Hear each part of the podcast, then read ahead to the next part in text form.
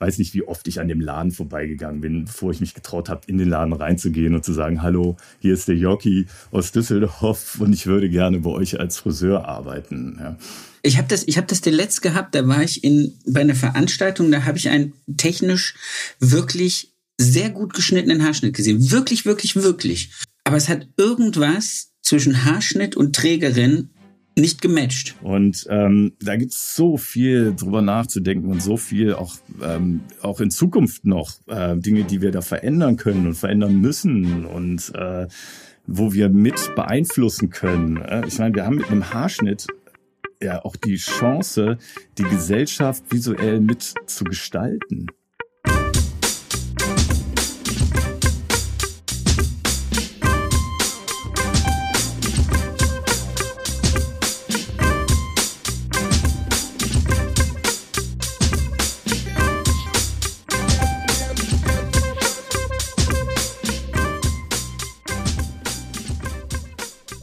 Erfolgsgeschichten mit Kamm und Schere. Heute zu Gast Jörg Zimmer. Sag Ready, Steady, Go, mein Lieber.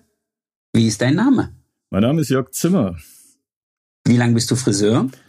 Puh, ja, jetzt also mit der Ausbildung seit 40 Jahren. Ofter, ofter. Bist du angestellt ja. oder selbstständig? Ich bin freiberuflich selbstständig unterwegs. In welcher Stadt arbeitest du die meiste Zeit? Ja, das ist jetzt, also ich bin sesshaft in Berlin, arbeite auch zwei Tage in einem Salon hier in Berlin als Freelancer, aber mein Job, mein eigentlicher Job als Trainer führt mich überall hin in die Republik. Also ich habe Deutschland von oben nach unten, von rechts nach links, von diagonal. Alle gesehen. Alles gesehen, ja, genau. Sehr schön. Kommen wir nachher noch zu, weil ich ja, nachdem wir das erste Mal telefoniert haben, festgestellt habe, dass wir schon mal, ohne es zu wissen, aufeinander getroffen sind. Mhm. Und jetzt, wo ich dich wieder hier in Live in Farbe vor mir habe, weiß ich das auch wieder. Und mir ist äh, in deiner Vita was aufgefallen, da kommen wir nachher zu. Äh, Toni und Geist Stuttgart. Da muss ich dich fragen, wann genau das war, weil das könnte nämlich, nämlich genau in diesen, in diesen Zeitraum Herr Jödecke geht nach Stuttgart mhm. auch reingefallen sein. Alles klar. Ich, ich, ich greife schon wieder viel zu viel vor. Wie bist du zum Friseur gekommen, mein Lieber? Ah, ja, ich bin da reingeboren. Also mein Vater ist Friseur, Opa Friseur, Onkel Friseure. Äh, meine Schwestern haben es gelernt, aber haben dann irgendwann aufgehört und ich bin da reingewachsen. Ja. Ähm, was aber nicht bedeutet, dass ich von der ersten Sekunde an Friseur werden wollte. Also das war, äh, hatte ich nie auf dem Schirm. Und dann plötzlich okay. bin ich Friseur geworden. Ja. Das heißt, du hast nochmal Schulabschluss gemacht ja. und dann war die Frage, was passiert jetzt? Genau, also ich habe einen Hauptschulabschluss gemacht. Das heißt, meine schulischen Leistungen waren jetzt nicht sonderlich gut, dass ich mir irgendwas aussuchen durfte. Ähm, wie gesagt, ich hatte nicht vor, Friseur zu werden. Nicht, weil ich das doof fand oder so, sondern pff, ja, weil, ich, weil ich mich wahrscheinlich von meinem Vater auch ein bisschen abgrenzen wollte. Äh, habe mich bei Henkel beworben als Chemikant. Die hätten mich auch genommen. Habe aber dann gemerkt, nee, das ist es nicht. Äh, so ein großes Werk. Und ich wollte irgendwas mit den Händen auch machen. Ja, also das war mir schon okay. immer wichtig. Das habe ich gemerkt, dass ich handwerklich irgendwas machen wollte. Und dann war es kurz auf knapp. Ja, irgendwas musste ich machen, zwar vier Wochen vor ähm, Start. Und dann habe ich gesagt, okay, gut, dann mache ich das jetzt halt, dann werde ich Friseur. Ja. Okay, aber dann war das sozusagen, okay, Papa, ich äh, habe jetzt festgestellt, dass mein Schuljahr eigentlich zu Ende ist und ich was machen muss. Brauchst du nicht irgendjemand, der für dich Haare kehrt? Nee, mein Vater hat natürlich schon immer gesagt, Junge, mach, was du willst. Ja, also ich zwing dich zu nichts, aber ich würde mich natürlich wahnsinnig freuen, wenn du den Beruf äh, erlernst. Ja, und äh, mein Vater ist ein sehr freigeistiger Mensch gewesen und äh, der hätte alles unterstützt, was ich gemacht hätte. Ähm, aber der war natürlich sehr dankbar, als ich ihm signalisiert habe, okay, ich mache das jetzt. Ja, und, ähm, sehr cool. Ja, genau. Und ähm, erste Jahr war ein bisschen holprig ja, wie eben schon erwähnt, so das, äh, da habe ich wirklich gedacht, nee, mache ich nicht weiter, will ich nicht. Und dann bin ich dann äh, durch Zufall zu einem anderen Friseur gelangt in Düsseldorf. Da habe ich meine Ausbildung dann noch zu Ende gemacht und äh, der hat mich dann auf einen ganz, auf einen ganz anderen Weg geführt. Das ist cool, wenn man das schon so früh sieht. Ganz kurz, holprig war es, weil ihr beiden nicht gematcht habt oder weil einfach ähm, du dir von dem Beruf und von der Tätigkeit tagsüber was anderes erwartet hast oder was war so der ja. Grund, warum? Fangen wir mal so an. Ich war äh, lieber draußen und habe die Straße gefegt, als im Laden zu stehen. Scheiße. okay, okay, gut. Da, da, da scheint ja grundsätzlich. Ja, genau. Also das hatte wahrscheinlich wirklich was damit zu tun, dass ich diesen Salon vom ersten Tag meines Lebens ankannte und ich so oft meine Zeit da drin verbracht habe, nach der Schule in den Laden rein und äh, habe da halt einfach nachmittags rumgehangen. Und mich hat's ein bisschen ein Stück weit genervt, muss ich gestehen, äh, wenn okay. die ganzen Kundinnen von meinen Eltern rein, oh Jörki, na, bist du jetzt hier, machst du deine Ausbildung, oh schön, dass sie nicht sagen, komm, setz dich doch mal meinen, auf, deinen, auf meinen Schoß, ja. Äh, das hat mich schon, das hat mich schon genervt. Und da muss ich auch schon dazu sagen, plötzlich diese Nähe zu diesen Menschen, die ich schon seit, seit, ja, 16 Jahren eigentlich kenne, ja. Mein Vater war der Platzhirsch, äh, mit seinem Salon und da waren viele Menschen, die schon seit Ewigkeiten zu ihm kommen, ja. Und plötzlich musste ich denen die Haare waschen, plötzlich war ich an denen dran, ja. Ich konnte ja. nicht mehr fliehen. Und das, das äh, hat mir das Leben erstmal sehr, sehr schwer gemacht. Das ist ein interessanter Gedanke, weil meine Tochter ja seit September bei mir im Laden ist. Allerdings habe ich mhm. sie zum Mining-Haus aus verfrachtet, äh, um genau diese Nähe erstmal nicht zu haben. Ja. Ähm, das muss ich sie mal fragen, ob sie das auch so empfindet. Allerdings hat sie sich lange Jahre so ein bisschen vom Laden ferngehalten, weil sie irgendwie mhm. so, so ein bisschen das Gefühl gegeben hat, so, ja, der entfremdet meinen Vater irgendwie, wenn ich da reingehe. Mhm.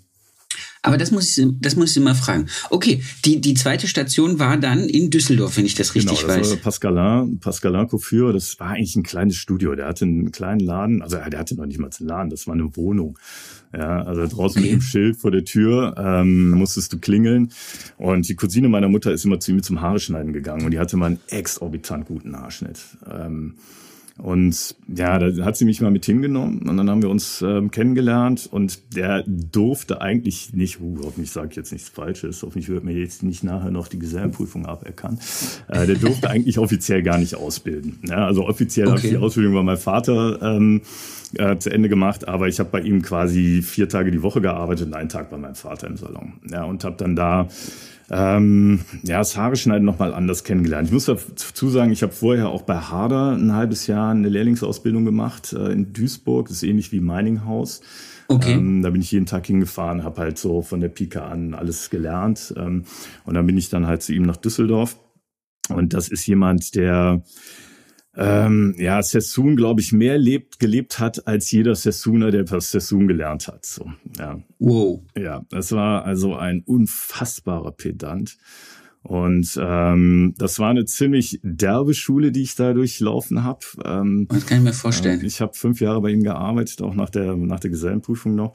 Und es war ein, ein super Pingel, ein super pedantisch in allem, was er gemacht hat, ähm, was mir natürlich sehr geholfen hat, so ähm, Haare schneiden halt auch irgendwo äh, auf einer andere, auf einer anderen Ebene zu kennenzulernen.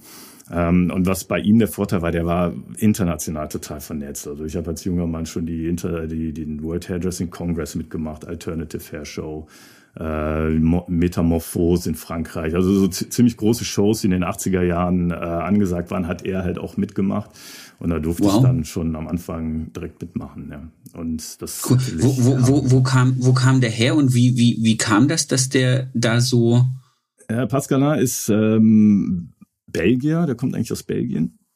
Mhm. Und ähm, der hat aber einen sehr französischen Einschlag mit einer stark nach London orientierten Note.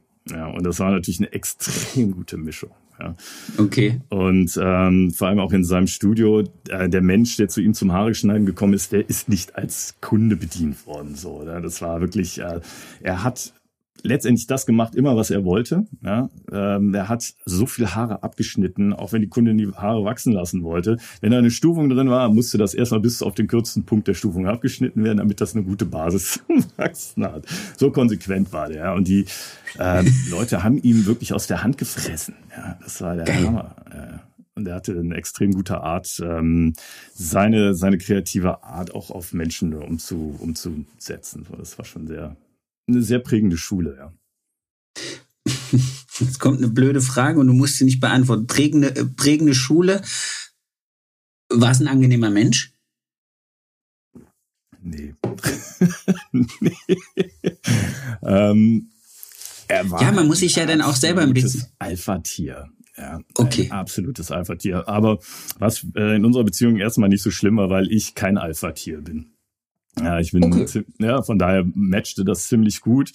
Ähm, ich habe natürlich oftmals sehr geflucht, ja, weil ich mit dem auch sehr viel Zeit verbracht habe. Der hat mich wirklich rangenommen in dem Sinne, dass er mich überall mit hingenommen hat. Wir sind fast jedes Wochenende, saßen wir Stunden im Auto, sind irgendwo hin, haben irgendwelche Veranstaltungen gemacht.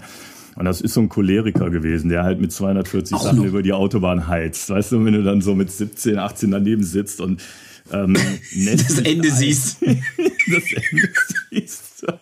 Dann denkst du dir schon manchmal, warum bin ich bei diesen Menschen gelandet? Aber äh, wir sind nicht im Guten auseinandergegangen, aber im Nachhinein hat der Mensch mir so viel, so viel mit auf den Weg gegeben. Das haben wir aber auch alles im Nachhinein noch geklärt. Also ich, äh, Schön. Das, wir sind dann nach Jahrzehnten eigentlich äh, nochmal zusammengekommen und haben Dinge nochmal besprochen und das war sehr schön, dass da so ein Seelenfrieden dann stattgefunden hat. So.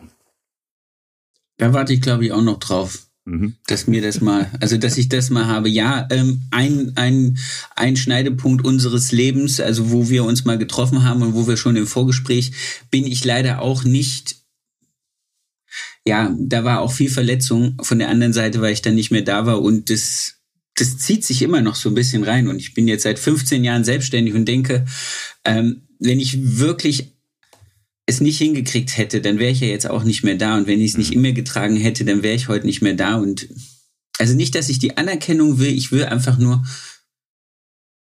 ich möchte für mich einfach nur sagen, wenn ich den Mann auf der Straße treffe, dann, dann wäre ein Servus, wie geht's? Schön gesehen. Ahoi. Das würde mir reichen. Ja, ja, okay. So, ja. und, und das, so. Aber egal, jetzt driften wir wieder ab. Okay, drei Jahre Ausbildung und dann noch, äh, nee, zwei Jahre Ausbildung bei dem Pascalin und dann noch ja. da geblieben. Wie, wie, ja, wie ging es dann weiter? Ich, ich, bin da geblieben und dann ähm, kam halt der Bruch.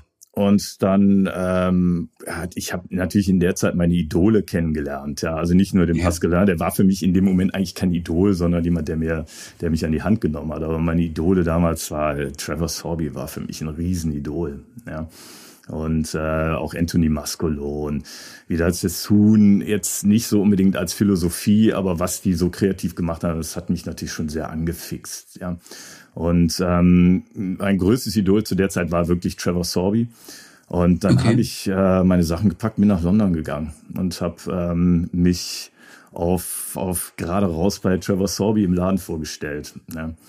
Also hört sich jetzt so einfach an, war aber eine riesen, riesen Nummer für mich. Ne? Also äh, da einfach, ich weiß nicht, wie oft ich an dem Laden vorbeigegangen bin, bevor ich mich getraut habe, in den Laden reinzugehen und zu sagen, hallo, hier ist der Jockey aus Düsseldorf und ich würde gerne bei euch als Friseur arbeiten. Ja. Und, ja, und dann haben die wahrscheinlich gedacht, okay, äh, da ist der Besen, ja, Fang mal ganz von, von ganz. Wie, wie, wie, wie läuft das dann, wenn man sich gerade, also wenn man jetzt kommt und sagt, okay, ich wahrscheinlich nach den fünf Jahren schon auch eine gute breite Brust, was, nee, äh, das, was das Haar nicht? Ich, nein, ich hatte überhaupt keine breite Brust. Ich hatte natürlich eine Vorstellung, aber ich äh, bin ein sehr introvertierter Typ gewesen damals. Ja. Und okay. ähm, eine breite Brust hatte ich in dem Sinne nicht. Ich wusste, dass ich ein bisschen was konnte. Aber das, äh, hey, wie gesagt, Trevor Sorby ist ja einer der größten dieser Welt, was unsere Branche angeht, in unserer Branche, äh, was, was, was die Kreativität angeht. Da hatte ich überhaupt keine breite Brust. Nein, nein, ich hab, ähm, war total aufgeregt. Wie gesagt, ich bin fünfmal an dem Laden vorbei. Und dann bin ich rein. Und dann war ich natürlich überrascht, wie cool dieser Typ war. Der war auch zufällig da in dem Tag, hat an Kunden gearbeitet und ich habe gesagt, hey, hier bin ich. Und er hat sich dann erstmal Zeit genommen, hat mit mir geredet und hat gesagt, okay, ähm, ja, dann geh jetzt bitte raus, such dir drei Modelle und dann schneidest du die jetzt hier. Und dann musste ich Geil. an dem Tag, ich hatte mein Werkzeug natürlich dabei, ähm, musste ich an dem Tag, bin ich dann in Covent Garden rumgeeiert mit meinem schlechten Schulenglisch und habe versucht, äh, Leute in seinen Laden reinzuzerren, was mir dann irgendwie geglückt ist. Und habe dann drei Haarschnitte gemacht. Und dann hat er mich danach interviewt und hat gesagt, okay, pass auf, ähm, machen wir. Ja, ähm, kannst cool. hier anfangen. Ähm, fahr zurück nach Deutschland, mach alles klar und dann machst du dir hier dein Retraining. Ja, und dann war ich äh, zwei Monate später in London.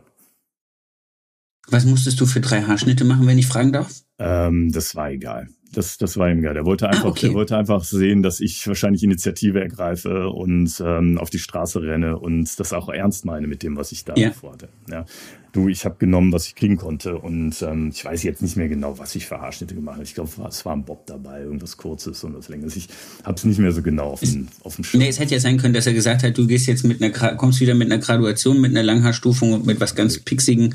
Okay. Nee, das hat er nicht. Das war natürlich dann im Nachhinein, als ich dann das Retraining gemacht habe. Da war klar, da musste ich dann ganz strukturiert mir Modelle suchen und, ähm, und dann dementsprechend auch die Haarschnitte trainieren. Ja. Okay, das heißt, und wie, wie lange lief so ein Retraining? Äh, sechs Monate. Sechs Monate habe ich das wow. Retraining gemacht. Ja, ja, das war dann nochmal, ähm, das war super. Ähm, in dem Sinne, dass ich ähm, natürlich diese Sassoon-Seite, weil Trevor, Trevor Sorby ist ja einer der Ex-Sassooner, der Sassoon mit groß gemacht hat. Ja. Ähm, und äh, da habe ich halt diese Note kennengelernt des Trainings. Beim Pascalan war es vorher so, der hatte die Perfektion, aber er hatte auch eine Struktur, aber es war nicht so, pass auf, Junge, du machst jetzt den Firefly von vorne bis hinten und du machst jetzt irgendwie einen graduierten Bob von vorne bis hinten. Und das musste ich halt bei, bei Trevor Sorby machen. Und das war dann technisch nochmal ein bisschen ähm, strukturierter in der Herangehensweise. Und äh, das fand ich sehr, sehr gut. Ähm, mhm. Es war natürlich äh, wahnsinnig anstrengend. Ja. Also ähm, in den 90er Jahren als Deutscher äh, auf die Straße zu rennen, sich Modelle zu organisieren. Hm, ja, da bist du nicht immer auf positives äh, Feedback gestoßen. So, ja. Ja, aber es ist ja auch, also ich habe das damals, als ich äh, mit Markus darüber gesprochen habe, dass, als der in London war und auch in der U-Bahn-Station dann die Leute angehauen hat, weil er halt auch, und der war ja bei Sassoon, ähm, da auch Modelle brauchte, wo ich dann gedacht habe, oh, ich wüsste nicht, ob ich so ob ich das einfach so könnte. Also so das erste Mal rausgehen und sagen so, hey, ich bin Friseur, ich suche jemanden zum Haare schneiden, hättest du Lust? Ich krieg's auch einigen Horror. Oder ich hätte so einen hochroten Kopf und würde irgendwie denken so, puh. Und auf der anderen Seite ist es, es ist okay, die Pest. Wunderbar, wissen wir das auch. Wie lange hast du das gemacht? Naja, ich habe ähm, ein halbes Jahr dieses Retraining gemacht und auch da hat mich ähm, Trevor Sorby auch mit an die Hand genommen. Ich war dann Assistent, äh, auch beim World Hairdressing Congress und für ihn. Das war aber dann das erste und das letzte Mal. Äh, weil das Ding ist das, dass Trevor Sorby natürlich ein extremer äh, Langhaar-Fetischist ist. Ja, also der ist ja, ja. mehr im Fantasy-Bereich. Was der mit langen Haaren gemacht hat oder auch mit Perücken, das ist ja exorbitant großartig gewesen in der Zeit. Und er brauchte natürlich jemanden, der auch mit langen Haaren umgehen kann. Und ich liebe lange Haare, wenn sie auf dem Boden liegen, aber nicht, wenn sie auf dem Kopf sind. da. ja, und also für mich war immer das Haare schneiden das, das A und O. Also lange Haare ist für mich auch heute immer noch kein Thema. Und ähm, er hat mir dann halt auch eine Pistole auf die Brust gesetzt und hat gesagt, pass auf, wenn du hier bei uns Erfolg haben willst, dann musst du dich entscheiden. Ja? musst du schon mit langen Haaren was machen. Und okay. ähm, oder du musst dich damit beschäftigen. Du kannst natürlich als Friseur weiterhin im Laden arbeiten und Haare schneiden, aber wenn du das vorhast, was ich ja sehe, was du auch gerne machen möchtest, dann kommst du nicht drum herum, dich mit langen Haaren zu beschäftigen. Ja. Und das hat mich dann schon noch mal so so fünf Monate auch beschäftigt, das Thema. Und habe dann aber, weißt du, um mich herum waren Eugene Solomon hat gearbeitet, Antoinette Benders, äh, Sally und Jamie Brooks. Das sind alles ja Größen heutzutage in unserem ähm, in der Branche. Die standen da im Laden und haben an, an, an Menschen gearbeitet, an Kundinnen und Kunden gearbeitet. Und die hatten einen ganz anderen Worth, mit langen Haaren umzugehen. Die wollten ja. das wirklich. Ja. Und da war für mich dann irgendwann auch klar, gut, das ist es nicht. Und dann habe ich mich da auch nach der Zeit dann verabschiedet und gesagt, gut, das war's dann jetzt. Ne? Ich bin auch nicht so für lange Haare. Also ich weiß nicht warum. Ich, ich, ich, ich merke das schon so, so beim Kämmen und Stecken, wo ich dann immer wieder denke, die machen nicht, was ich will. Die machen einfach nicht, was ja. ich will. Wenn ich die in der Hand habe zwischen den Fingern und einen Kamm und Schere, dann machen die, was sie wollen. Mhm. Ja, ist bei mir ähnlich. Ähm, also ich finde es faszinierend. Also es gibt ja wirklich tolle Leute, die mit langen Haaren extrem gut umgehen. Aber ich habe diese, ich habe die, ich hätte die Ruhe und auch die Muße, das zu tun. Aber ich finde, das Haare schneiden bringt so viel äh, mit sich, dass ich keine Zeit habe, mich um Hochsteckfrisur zu kümmern. Sollen das andere machen. Geht dahin und lasse das von anderen machen. Ja, genau. Es gibt halt Menschen, die, die können es wirklich richtig gut und die haben auch die Muße dazu. Ja. ja. Und ähm, das ist dann und ich, äh, ich finde das großartig, Leute zu sehen, wenn die aus langen Haaren irgendwie ganz tolle Sachen. Und da ist Instagram ist voll damit. Ne? Und äh, und das, da gucke ich auch gerne hin. Also ich gucke dann nicht weg, sondern ich finde das ja. äh, sehr, sehr auch ähm, stimulierend, das zu sehen, ja, was andere Leute können. Aber wie gesagt, ich habe mich da nie mit beschäftigt und ähm, habe es dann auch sein ich find, lassen. Ich finde halt faszinierend, wie ich war jetzt ähm, eingeladen im Oktober, September, Oktober bei der Haute Couture Française Show. Mhm. Und da war so ein Punkt, wo ich gedacht habe, wow, was Leute heute, was ja eigentlich nichts mehr mit, mit Haare machen im klassischen Sinn zu tun hat, sondern für mich eher was mit Hutmacherei. Mhm. Also ich unterscheide dann immer so Perückenleute von, von Friseuren, weil ich dann immer denke, da ist so viel Basteln, so viel Nähen, so viel, also was, was irgendwie nichts mehr mit dem klassischen Kämmen, Frisieren und sonst was zu tun hat. Aber es ist schon faszinierend, was man mit dem Medium Haar über so eine Perücke absurd. Das ist mega. Also was Expressions zum Beispiel aus Spanien macht mit, mit den Farben und ihren Haarteilen, ja. das ist äh, atemberaubend. Ne? Das ist eine neue Dimension, die ähm, die abseits vom Haare schneiden natürlich möglich ist mit solchen Geschichten. Ja, und ähm, da beneide ich manchmal Menschen drum, die das für sich als Leidenschaft entdeckt haben, weil du mit dem Haare schneiden natürlich irgendwo auch an deine Grenzen stößt. Ja. Ähm, da hast du natürlich mit langen Haaren viel, viel mehr Möglichkeiten, ohne einen Menschen direkt so vom Kopf zu stoßen. Beim Haarschnitt ist immer sofort, ähm, ja, die Haare müssen leider abgeschnitten werden, ob du willst oder nicht. Ja. Weil Leuten, die mit langen Haaren umgehen, die haben halt einfach dieses Medium zur Verfügung und brauchen keine Angst zu haben, dass nachher Tränen oder sonst was fließen. Ja, ja aber der, das verlangt auch eine ganz andere alchemistische Herangehensweise zu, von der Denke. Mhm. Ja, also wenn ich mir angucke, was die gemacht haben, die waren auch äh, bei diesem, äh, bei dieser Haute Coiffure Française Show. Also da waren ja drei Shows hintereinander. Ich glaube, von diesem französischen Magazin waren die dann eingeladen. Ähm, und da habe ich auch gedacht, also nur allein, wie die dann irgendwie mit dem Kamm Haare hochgenommen haben, von allen Seiten besprayt haben, nur um gegen die Physik irgendwelche Linien in die mhm. Haare reinzubringen. Ja, ist schon irgendwie.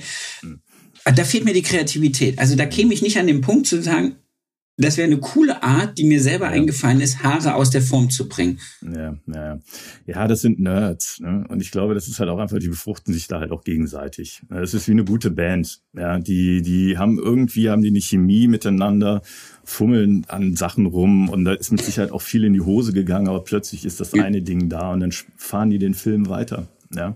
Mhm. Und ähm, das macht ja unser, unser Business halt oder unsere kreative Seite des Berufes halt auch aus, dass du auf Leute treffen musst, die dir Anreize geben, irgendwo was auszuprobieren, auch wenn es erstmal nicht passt. Ja? Und ja. ähm, das habe ich halt auch bei Trevor Sorby und egal wo ich war, halt auch immer kennengelernt, ne? dass du mit Leuten zusammenarbeitest, die den einen Schritt weiter sind als du. Egal ob es beim Haare schneiden oder bei Langhaaren ist, so, die einfach ähm, eine Hirnwindung mehr im Kopf haben und ähm, Dinge machen, wo du niemals drauf kommen würdest. So, ja. ja. Und deswegen Aber dann hat man es einmal gesehen und dann kriegt man diese Hirnwindung auch und das ist das Coole. Ja, und selbst wenn man sie nicht kriegt, hat man zumindest eine Vorstellung von dem, was möglich ist. Ja, weil ich glaube schon, dass ähm, gewisse Dinge auch mit Fingerfertigkeit zu tun haben und ähm, man vielleicht es gerne machen würde, aber es klappt dann trotzdem nicht. Ja. Äh, ja, Handwerk hat ja auch was mit, ja, nicht nur mit Vorstellungskraft und mit Know-how zu tun, sondern äh, ja, habe ich den, den, die Muße halt auch dazu, das zu lernen, ja, weil ich meine, yeah. Expressions, die haben wahrscheinlich Tage, Monate, Jahre damit verbracht, vielleicht nur diesen einen, diese eine Färbetechnik irgendwie für sich zu entwickeln oder diese eine Strähne so dahin zu bringen, wo sie jetzt ist. Hast du die Zeit dafür? Willst du das? Ja, das ist dann natürlich auch immer noch die Sache. Ja, dann funkt dir vielleicht ja, das, das Leben von der anderen Seite noch da rein und dann bringt dich das wieder ganz woanders hin. Ja, ja aber ist es nicht beim Haare schneiden dasselbe? Also wenn ich mir, wenn ich mir das angucke, diese, dieses so explizit on point zu arbeiten und immer wieder zu sagen, ich kämpfe nochmal nach rechts, ich kämpfe nochmal nach links, ich kämpfe nochmal nach rechts, ich kämpfe nochmal nach links und ah, da ist das eine Haar. Da ist es. Ja klar, es ist dasselbe. Also für mich ist das identisch, ne, ob jetzt mit langen Haaren oder mit dem Haarschnitt. Ne. Deswegen habe ich ja anfangs auch gesagt, dass ich mich nicht um beides kümmern kann. Ja, ähm, ich will mich nur um den Haarschnitt kümmern, weil es gibt zu viel äh, über einen Haarschnitt nachzudenken und zu viel auch zu erzählen über einen Haarschnitt. Ähm, und nicht nur, wie ich die Strähne rauskämme und äh, wie das Passé geschnitten wird, damit es so und so fällt. Sondern da steckt ja viel mehr dahinter bei dem Haarschnitt, als jetzt nur ein, den hipsten, schicksten Style zu verarbeiten. Zu, zum Beispiel? Ja, Menschen beeinflussen. Ja, okay, gleich Weltherrschaft. Okay, ich dachte, wir reden über Haare schneiden, wir reden über Weltherrschaft. Gut.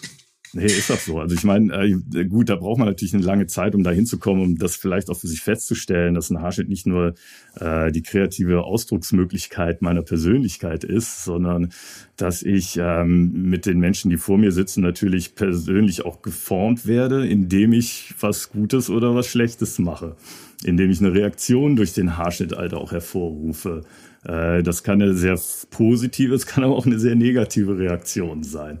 Und ähm, sich darüber Gedanken zu machen und nicht nur den Haarschnitt als, ah, ich mache jetzt meinen den, den perfektesten und präzisesten Haarschnitt in der Welt, auf der Welt, sondern äh, ich versuche mit meinem Haarschnitt den Menschen ja nicht nur abzuholen, dass er ein Lächeln im Gesicht hat, sondern ich habe ja auch Bock, den Menschen äh, damit zu beeinflussen. Ich habe ja eine Sichtweise, wie ich Menschen schön finde. Ja, und das stößt natürlich nicht immer nur auf positive Reaktionen. das, äh, okay. Und ich finde, das, das hat auch was bei einem Haarschnitt. Das, hat, das macht was mit mir, wenn ich einen Haarschnitt mache. Ja, und nicht nur dieser technische Ablauf eines Haarschnittes. Sondern die Tatsache, wie sehe ich die Person? Was kann ich an ihr hervorrufen oder aus dem, aus dem Fokus nehmen, um das zu kreieren, was ich in ihr sehe? Natürlich. Also äh, der Mensch steht natürlich in erster Linie im Vordergrund. Ja, das beim Haarschneiden ganz klar. Ohne Menschen wäre unser Beruf nicht möglich. Oder besser gesagt ohne Haare. Klar kann ich am Übungs. Wir wären Hundefriseure. Wir wären Hundefriseure oder Übungskopffriseure, so wie es immer weiter, immer mehr und mehr so aussieht. Ähm, mhm. Ähm, aber ja, gut, ich meine, ich sage das jetzt mal aus, aus, aus der Sichtweise eines ähm, in einem Handwerk alt werdenden äh, Menschen. So, ja. Ähm, früher als jugendlicher Friseur oder junger Friseur habe ich natürlich den Menschen nicht so betrachtet. Da war mir das egal. Da habe ich Haare geschnitten, um halt einen geilen Haarschnitt zu machen, ja, um den ja. Haarschnitt zu machen, den ich mir vorstellen kann. Ähm, da habe ich den Menschen, der vor mir sitzt, nicht so betrachtet. So, ja. Aber ähm, jetzt je älter oder je reifer ich werde in diesem Beruf, merke ich so, das eine ist ohne das andere nicht machbar. Ich kann noch so einen tollen Haarschnitt machen, der super mega präzise ist. Wenn der nicht von dem Menschen mit einer Würde getragen wird, dann sieht der nicht gut aus, der Haarschnitt. Ja. Dann kannst du als Handwerksmeister vielleicht erkennen, oh, das ist ein super Haarschnitt, aber gehst vielleicht einfach dran vorbei, ohne dich weiter darüber auseinanderzusetzen. So, ja. Sehe ich aber einen Haarschnitt, der nicht so präzise ist und weiß ich nicht, wie ausgearbeitet ist, aber es ist on, wirklich auf den Punkt gebracht. Und der Mensch, der den trägt, äh, sieht so unfassbar gut aus, auch wenn er hässlich ist, äh, ja. in Anführungsstrichen, ist total egal. Ja, aber es ist so eine Erscheinung, so eine Persönlichkeit, weil es im Einklang ist. Ja, also dann ist das ja eigentlich äh, das Maß aller Dinge. Große Kunde. Ja. ja. Ich habe das, ich habe das letzt gehabt. Da war ich in bei einer Veranstaltung. Da habe ich einen technisch wirklich sehr gut geschnittenen Haarschnitt gesehen. Wirklich, wirklich, wirklich. Aber es hat irgendwas zwischen Haarschnitt und Trägerin nicht gematcht. Mhm. Und da lag es wirklich nicht dran, dass, dass derjenige, der das gemacht hat, oder diejenige, die das gemacht hat, ich weiß es nicht, ich habe den Haarschnitt nur gesehen. Ich gedacht habe, ich so, technisch kann die das. Mhm. Aber irgendwas Proportion zum Gesicht, Fülle, ich, ich weiß es nicht, ich hätte es nicht mal greifen können. Also es war nichts, wo ich gesagt hätte, das und das hätte man jetzt anders machen müssen, damit mhm. es in dem Gesicht irgendwie richtig. Tja, siehst du, und so, und, da, ne? und das ist halt Haare schneiden. Ja, da ja. deswegen habe ich keine Zeit, mich um lange Haare zu kümmern, weil ich seit seit 57 Jahren durch diese Welt laufe und sagen wir mal seit über 40 Jahren durch die Welt laufe und mir nicht Gedanken mache, aber visuell beeinflusst werde von äh, Haarschnitten, von, äh, von Klamotten, von Musik, äh, von was weiß ich was. Ja? ja. Und ähm, da gibt's so viel drüber nachzudenken und so viel auch, ähm, auch in Zukunft noch äh, Dinge, die wir da verändern können und verändern müssen und äh, wo wir mit beeinflussen können. Ich meine, wir haben mit einem Haarschnitt ja auch die Chance, die Gesellschaft visuell mit zu gestalten. Ja, und auch zu verändern, die Veränderung unserer Gesellschaft, da sind wir maßgeblich äh, visuell mit dran beteiligt. Ich glaube nicht nur visuell. Mhm. Ja, Wenn okay. die Leute, also, ja. nein, das, das schon, aber ich, also das ist jetzt ein bisschen provokant, aber seit einem, einem halben Jahr gehe ich lasse ich meine Kunden immer mit den Worten aus dem Salon, wenn du heute Nacht ungeküsst ins Bett gehst, bist du selber schuld. Ja? ja, einfach aus dem folgenden Grund. Das ist der Grund, warum Leute zum Friseur gehen. Sie wollen sexy aussehen und sie wollen sich gut fühlen, oder? Ja, ja, ja. Ich habe ein bisschen Schwierigkeit mit diesem Begriff sexy. Ja, okay, dann ist ja also aber, aber für sich hab, attraktiv. Ich habe Jahre bei Tony und Guy gearbeitet und es war immer so, ja, sexy Hair und dieses, was ich ja. das, äh, es ist eine Begrifflichkeit. Also ich möchte nicht sexy aussehen. Ja, ich möchte. Das schaffen wir zwei vielleicht auch nicht mehr. Sehen super interessant aus. Das ist was anderes. Interessant ist was anderes als sexy. Ja, genau. Nein, mir ging es um, um dieses Gefühl um weiß, das Gefühl, die Leute sollen rausschweben und sollen positiv sein. Genau. Und das ist ja dann ja. nicht nur visuell die, die Welt zu verändern, sondern wenn ich den Menschen das Gefühl gebe, das Leben ist schön und ich fühle mich gut, genau. dann, dann tun wir vielleicht wirklich was für, genau. die, für den Weltfrieden. Ja, und da können wir noch weitergehen. Also wenn ich jetzt mich als, als haarschneidender Friseur, der ich ja nun mal bin, ähm, ähm, sagen wir mal, wohl mit meiner, mit meiner Technik, die ich beherrsche und mit meinem Know-how, was ich mir in den Jahrzehnten angesammelt habe, kann ich ja super leicht auch im Salonalltag mit den Menschen umgehen und kann halt auch mit schwierigen Momenten natürlich ähm, umgehen und kann vielleicht auch der Moment, wo ich merke, so, ah, shit, das funktioniert jetzt gerade nicht so, wie ich mir das vorstelle, ja, äh, mit dem Haarschnitt mhm. umswitchen und, die, und dem Menschen, der vor mir sitzt, immer das Gefühl geben, dass er sich geborgen fühlt, ja, dass er sich aufgehoben fühlt in dem, was er macht, auch wenn eine Veränderung stattfindet, die er vielleicht vorher gar nicht im Kopf hatte, ja, äh, und den Menschen dann so rausgehen zu lassen mit so einem Gefühl, ey, da haben wir, wir haben wirklich eine Branche oder wir arbeiten in einer Branche, die ähm, ich glaube schon dazu beiträgt, dass wir einen gewissen sozialen Frieden auf Erden haben.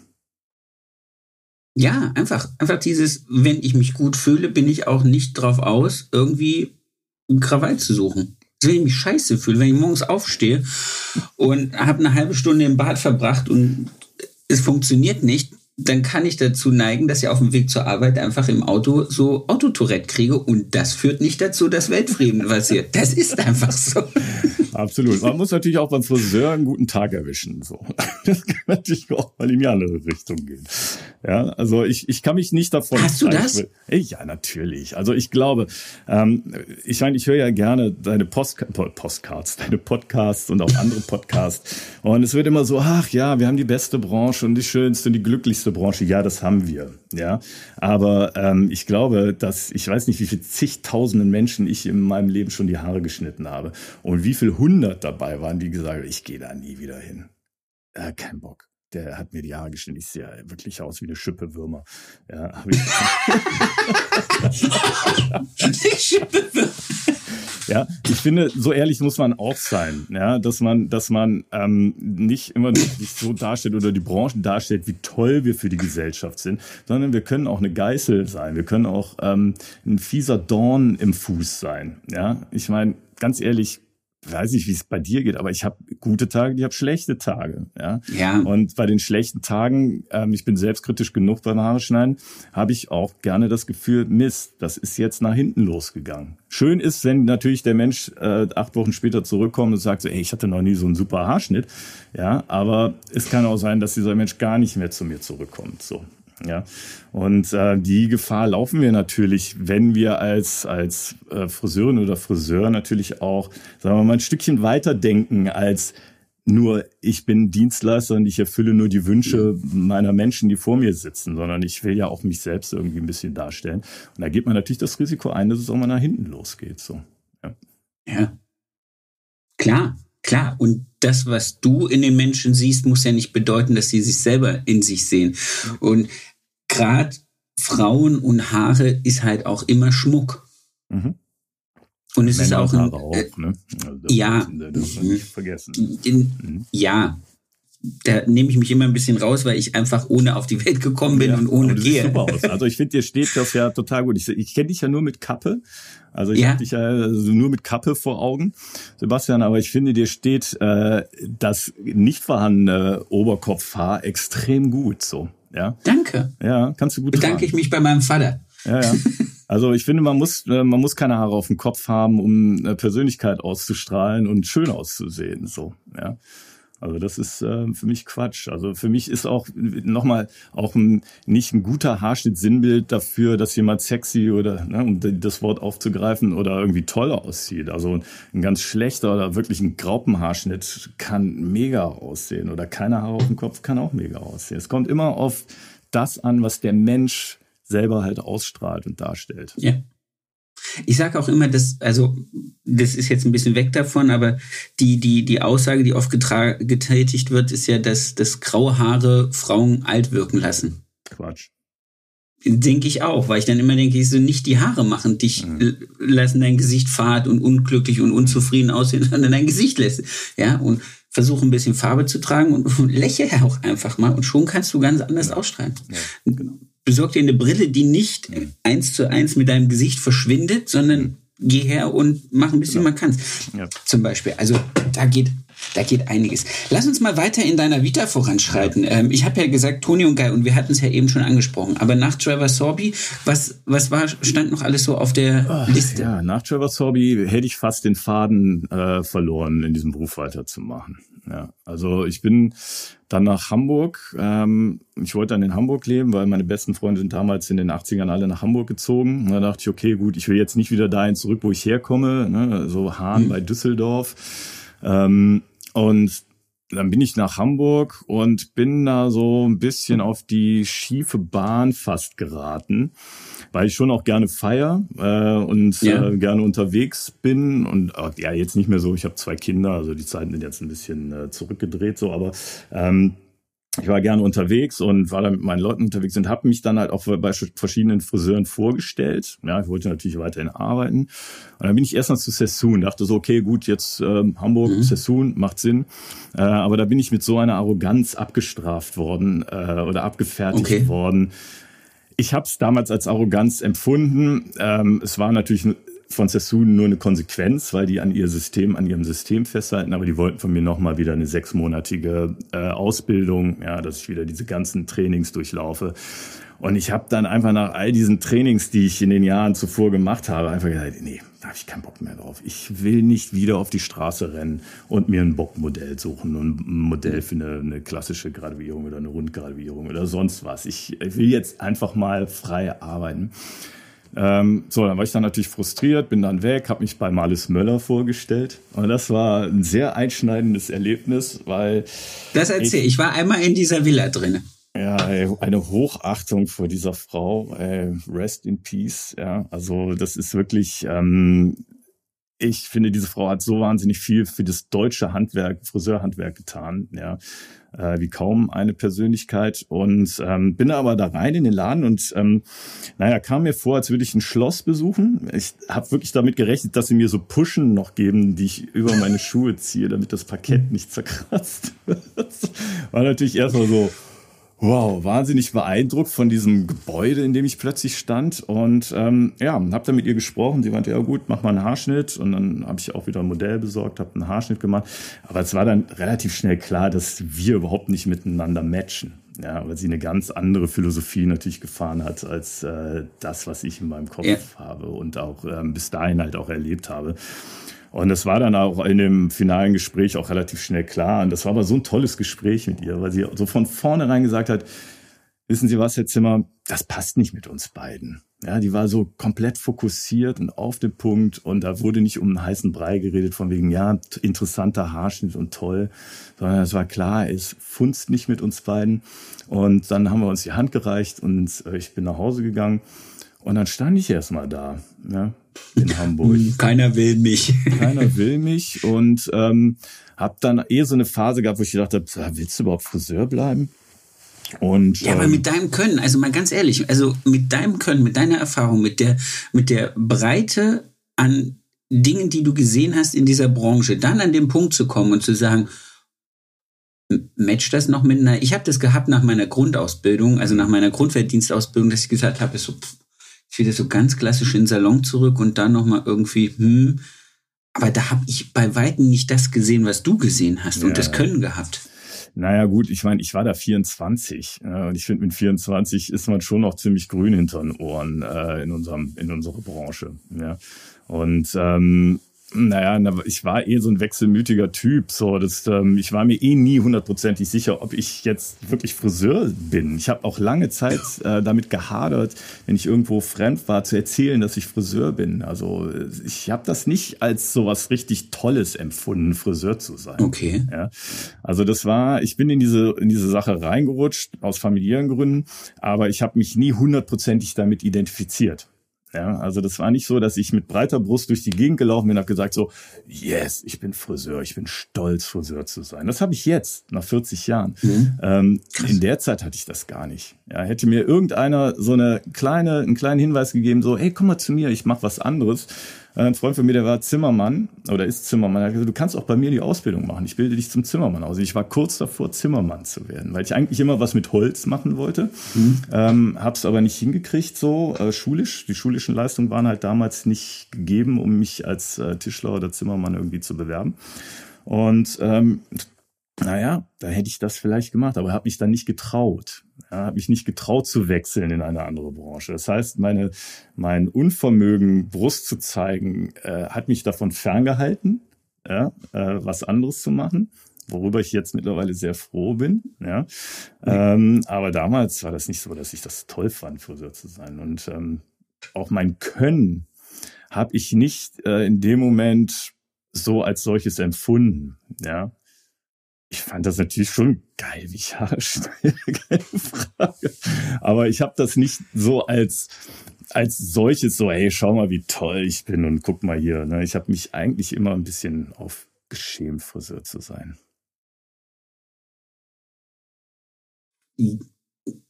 Ich habe das eine Zeit gehabt, ja. Ähm, ich muss gestehen, ich gehe jetzt auch nicht hausieren damit, dass ich Friseur bin. Mhm. Seitdem ich den Podcast mache, ist es so, dass ich da mit einer breiteren Brust dastehe und sage, hier, guck, aber auch weil mein Ego genug gepinselt wird, um jetzt zu sagen, ähm, der Herr Jüdicke stellt jetzt neben seinem Haarschneiden auch noch was in der Branche dar. Man kennt meinen Namen, man kennt meine Stimme. So, und das ist sozusagen, dass jetzt bin ich so oft den, äh, auf den Schulter geklopft worden, dass ich dann sage, jetzt kann ich auch sagen, dass ich bin. Ja, das ist fantastisch. Ja, deswegen sollte man sowas auch machen. Das ist großartig. Ja, ähm, weil dieses Bauchpinseln und auf die Schulter klopfen, das braucht jeder Mensch von uns und das braucht ja. auch jeder Auszubildende und ähm, in unserem Beruf braucht ein Schulterklopfen. Ähm, und nicht so, du musst das und jenes und dieses machen. Ja, ich, ich meine, ich komme aus einer Zeit, äh, wo Hierarchien wirklich noch gelernt, äh, gelebt wurden, Entschuldigung, gelebt wurden. Mhm. Ja, da war der Art Director oder der Creative Director, äh, auch wenn er fachlich nichts drauf hatte, war äh, die Autoritätsperson. Und das war nicht immer schön. Ja, wenn du Leute mit wenig Intellekt äh, eine Autorität verleihst, kann das in unserem Beruf finde ich sehr schwer nach hinten losgehen. Ja. Und deswegen ist es ähm, hat mich dann jetzt diese Lehrtätigkeit, die ich habe äh, als Trainer und dieses auf der oder vor Leuten zu stehen. Natürlich habe ich das gemacht oder habe ich angefangen damit, weil ich den Leuten zeigen wollte, wie toll ich Haare schneiden kann und was für ein toller Typ ich bin. Ja, ähm, aber jetzt je älter ich darin werde oder geworden bin, ist das zweitrangig geworden. Ja, weil durch dieses mhm. auf die Schulter klopfen entwickelst du natürlich auch eine Persönlichkeit. Die kann in die falsche Richtung gehen. Ich hoffe, ich hoffe, dass es bei mir in eine okaye Richtung gegangen ist, in dem Sinne, dass ich eine natürliche Persönlichkeit geblieben bin in meiner Art. Aber ähm, ja, das macht ja was mit dir. Ja, und das ja, hat definitiv. das gemacht, dass ich noch in dem Beruf bin. Ja, dieses Feedback kriegen. Schulterklopfen. Ja. Wer hat dich dann in Hamburg anstellen dürfen? Niemand. Mein Vater. Oh Niemand hat mich angestellt, wie gesagt. Ich war dann mit meinen Kumpels auf Wohnungssuche. Wir wollten eine WG gründen und äh, hat irgendwie alles nicht geklappt. Wir sind ziemlich viel versumpft. Das hat mein Vater dann mitbekommen. Und der hat dann die Reißleine für mich gezogen. Ja. Er hat gesagt, pass auf, Junge, äh, ich habe dich in Düsseldorf bei der Handwerkskammer für die Meisterprüfung angemeldet. Ich so, oh nee, Vater, komm, ey, ich will kein Meister, Mann. Was soll das, ey? Das ist so ein Nonsens, kein Bock drauf und so. Aber ich war schon, ich bin nie jemand, der jetzt ähm, groß äh, ausgebrochen ist. Ich bin schon jemand, der auch mhm. ähm, gerne auf, auf, auf Erfahrung hört. So, ja. Okay. Auch nach wie vor. Also ich bin jemand, der mir sagt, äh, pass mal auf, mach mal dies und das. Und ich schätze diesen Menschen, dann mache ich das auch sehr gerne. Und dann habe ich das gemacht, dann bin ich zurück, dann bin ich zurück nach Düsseldorf oder besser gesagt sogar nach Hahn zu meinem Vater erstmal wieder ähm, und habe dann angefangen, die Meisterprüfung in Düsseldorf zu machen bei der Handwerkskammer. Und ich muss sagen, das war äh, genau das Richtige. Das war super. Okay. Also das habe ich jetzt von den wenigsten gehört, dass sie gesagt haben, dass der Meistervorbereitungskurs in irgendeiner Art und Weise prägende Momente in ihrem Leben hinterlassen haben. Ja, doch. Ich fand die Gemeinschaft, die wir hatten in der Klasse, die war extrem gut. Äh, ich habe super auch nach wie vor tolle Menschen, äh, mit denen ich auch jetzt noch in Kontakt bin, kennengelernt.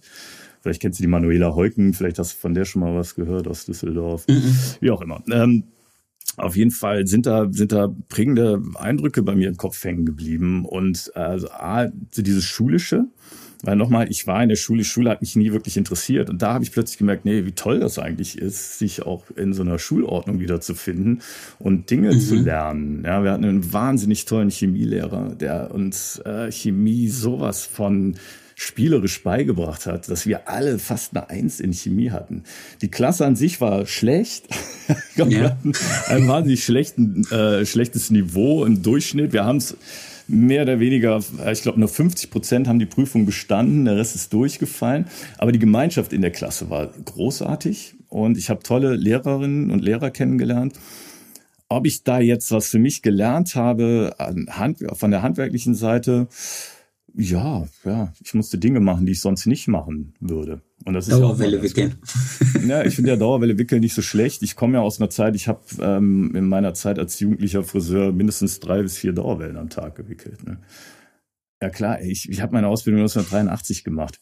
Entschuldigung. Und, ja, und da, da waren Dauerwellen einfach total hip. Das war angesagt. Ja. ja. Und ähm, das, da, da, da hatte ich keine Berührungsängste mit der Dauerwelle. Nee, das war dann halt, ne, um nochmal wieder auf das Langhaar-Thema zu kommen, dann ähm, eine Hochsteckfrisur zu machen. Ja, und all so Dinge. Aber hey, ich habe es gemacht und mittlerweile, ich, ich habe jetzt den silbernen Meisterbrief hier zu Hause rumhängen. Ja, und, Ab wann ähm, kriegt man den? Ab 25 Jahre. Den musst du aber bei der Handwerkskammer beantragen. Den kriegst du nicht, den kriegst du nicht automatisch zugeschickt. Aber wenn du 25 Jahre dein Meistertitel hast, kannst du in deiner ähm, Handwerkskammer, in, in meinem Fall in Düsseldorf, anklopfen und sagen so, hey, wie sieht's denn aus? Und dann kriegst du den zugeschickt. Meiner ist jetzt schon 18 dieses Jahr. Ja, also Krass. fehlen dir noch, fehlen dir noch ein paar Jahre. Ja, macht ja nichts. Aber jetzt habe ich es gehört, jetzt weiß ja. ich es. Ja, mach, mir einen Reminder. Das ja, das ist ich habe cool. hab natürlich damit gerechnet, dass jemand von der Handwerkskammer kommt und mir den überreicht mit, mit wehenden Fahnen mhm. und so. Nee, kriegst einfach so eine Papierrolle. Das ist ein ganz schnöseliges Ding. also lohnt sich auch nicht, den aufzuhängen. Aber ich äh, darf dir sagen, dass ich stolz darauf bin, einen Meistertitel zu haben. Das ist die höchste Auszeichnung, die wir in unserer Branche erreichen können. Und äh, ich bin auch nach wie vor der Meister, äh, Meinung, dass der Meistertitel wichtig ist für unsere Branche und nicht in dem Sinne, dass wir was jetzt so exorbitant lernen, sondern hey, mein Gott, wir sind in einem Handwerk. Ja? Und ja. ich bin stolz darauf, Handwerksmeister zu sein. Ja. Ich hatte, ich hatte jetzt am, wann war ich mit meiner Tochter essen? Freitag. Freitag war ich mit ihr essen und dann kamen zwei Tischler, die auf der Walz waren, in das Restaurant, wo wir waren. Und meine Tochter, die ja jetzt auch in, dieses, in diesen Beruf angeht, war so, was machen die da? Warum singen die da? Und dann habe ich ihr das erklärt, was das bedeutet, Walz und Handwerks. Und, und dann dachte ich mir so, oh, ich finde das cool, dass das noch zelebriert wird. Also von einer Handvoll Leute, die das wirklich noch machen, ähm, ist es wirklich so, wo ich denke, wow, das, das zeigt so dieses Ganze, du kannst auch nur lernen, wenn du dich immer wieder selbst auf die Probe stellst. Genau. Und nichts anderes tun wir ja auch. Ja, nichts anderes habe ich in den, in den Jahrzehnten, die ich jetzt als Friseur äh, unterwegs bin, auch getan. Ja, dass ich von einer Station zur anderen gewandert bin. Ja, und halt auch im Ausland war. Und das ist in, unserer, äh, in unserem Handwerk auch so unfassbar wichtig. Du musst jetzt nicht meines Erachtens äh, von einem Land ins andere. Es reicht, wenn du von einem Salon in den anderen gehst. Ja? ja. Und äh, es kann auch in deinem Ort sein, in deinem kleinen Ort. Aber neue Dinge, andere Dinge zu bekommen, Einflüsse zu bekommen, dass deine Sichtweise nicht eingeschränkt ist, sondern geöffnet wird. Ja? Und davon lebt nachher auch der Haarschnitt. Ja? Also ich kann nur deswegen ein Haarschnitt machen, weil ich so viele Einflüsse in meinem Leben bekommen habe von ganz vielen Menschen, die viel besser waren als ich, die mich, die mich getriggert haben, die mich, äh, die mir den Finger in die Nase gesteckt haben und mich mitgezogen haben. Ja, und jetzt komm, jetzt mach mal. Und ähm, das ist so wichtig. Und das lernst du ja nur kennen, indem du dich loslöst von alten Dingen. Ja. Ja.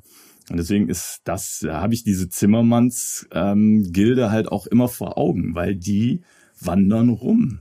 Ja, die ja, wandern rum das ist und cool. machen ihr Handwerk. Ja. Das ist cool. Bist du dann bei deinem Vater im Salon wieder eingestiegen oder nur in der Zeit, wo du dann in Düsseldorf die, die Meisterschule besucht genau, hast? Ja, es war so ein, war so ein ähm, Mix, Mix. Also der hat mich, ich, ich habe samstags in meinem Laden gearbeitet dann, während ich meine Meisterprüfung gemacht habe, habe damit quasi das auch alles finanziert. Ähm, mhm. Und ähm, habe nach der Meisterprüfung dann auch noch eine Zeit bei meinem Vater gearbeitet. Aber auch da eher so, weil ich nicht wusste, wie geht's jetzt weiter, was passiert jetzt mit mir. Ja, dann hatte ich diesen Meistertitel. Und äh, mein Vater ist ähm, schon seit, seit den 70er Jahren mit einer haarkosmetischen Firma verheiratet gewesen. Und ähm, also mein Vater ist eine sehr prägende Persönlichkeit in meinem Leben, was den Beruf okay. angeht. Und nicht nur das, sondern halt auch als Mensch, ja. Ähm, das ist cool. Und ähm, der hat natürlich gerne, hätte gerne, immer gerne gesehen, dass ich dann in dieser Firma halt auch Fuß fasse. Ja. Und dann kam natürlich das eine zum anderen, dass ähm, ich über den Außendienstler ähm, dann halt mal so ein hm, Seminar bei dieser Firma besucht habe. Und dann habe ich wieder neue Leute kennengelernt. Ne? In dieser Firma sollte ein neues Artistikteam aufgebaut werden. Und ähm, da kam ich dann ins Gespräch und das hat dann aber so zwei Jährchen gedauert und in den zwei Jahren habe ich bei meinem Vater gearbeitet. Und da muss ich aber fairerweise dazu sagen, ähm, dass ich meinen Vater da nicht wirklich gut behandelt habe in der Zeit, sondern ich habe du ihn. Ja, genau. Also nicht zwischenmenschlich, sondern als Friseur nicht gut behandelt. Also ich habe es genutzt, da zu arbeiten, mein Geld zu verdienen aber habe eigentlich dann doch wieder so angefangen, so mit meinen Leuten zu leben. Ich habe dann in Solingen gewohnt, äh, habe eine schicke, okay. coole Wohnung gehabt, so ein Loft, ja, und habe gerne da Partys gefeiert und war unterwegs und bin dann halt nur arbeiten gegangen, um Kohle zu verdienen. Da war mir der Beruf dann eine Zeit lang wirklich egal. Ja, aber oh. es hat gereicht, um hm, mein Geld damit zu verdienen. Ich habe immer im Laden gearbeitet, jeden Tag. Und ähm, ja, aber dann war es dann irgendwann so, dass diese Firma auf mich zugekommen ist und gesagt hat, ja, wir wollen aber jetzt mal ein bisschen ernsthafter mit dir arbeiten. Und dann habe ich nochmal wieder eine Assistenzzeit gemacht, ähm, neben der Salonarbeit als Trainer. Also bin zum Trainer mhm. ausgebildet worden innerhalb dieser Firma von Tracy Kent und Ray Wilson. Ähm, und das waren auch zwei extrem gute Bühnenmenschen. Die haben also wahnsinnig toll auf der Bühne nicht nur gearbeitet, sondern die Art und Weise, wie sie performt haben auf der Bühne, war fantastisch. Ja, und ich habe da so viel gelernt, ähm, vor Menschen zu agieren, so dass es nicht langweilig wirkt, so ja, und dass eine Natürlichkeit drüber kommt und auch ein Witz und ein Charme. Das habe ich von denen wirklich, wirklich mitgenommen. Ja, und dann habe ich mit denen drei Jahre quasi äh, so rumge bin ich rumgetingelt. Ne? Habe mit dieser Firma dann halt ähm, für die Firma Seminare gegeben, Shows gemacht und so. so. Aber immer so als kleiner, der Jörki nebenher. So, ne? Der hinten, die, die, die Top-Akteure. Sidekick. Genau, habe mit denen aber auch auf der Bühne gestanden, ähm, aber war klar, habe dann äh, förmlich eine, nochmal eine, ein Training gehabt. So, ja. Okay. Ja, und das war ganz cool. Aber irgendwann merkte ich, dass so, dass dann auch sehr eingeschränkt war, für, für die Industrie zu arbeiten. Und dann, ja, irgendwas muss anders sein. Und dann habe ich mich in Düsseldorf beim Modsher beworben. Ähm, und da bin ich ja zugekommen durch die Manuela, die lange bei Mozart gearbeitet hat und hat gesagt, hey, geh doch mal dahin, geh doch mal zu Mozart. Und äh, ein ganz toller Typ, ich weiß nicht mehr den Namen, äh, der den geleitet hat, aber es war auch ein ganz toller Typ. Und ich habe da vier Wochen gearbeitet und gemerkt, so das geht nicht. Das also diese diese französische Mentalität ich, des Haare schneidens, ist, das das war wie ne, zwei Pole stoßen sich ab. Das war für mich damals, da war ich sehr eingeschränkt. Da war mein Hirn noch nicht äh, weit Frei genug geöffnet. So, ja.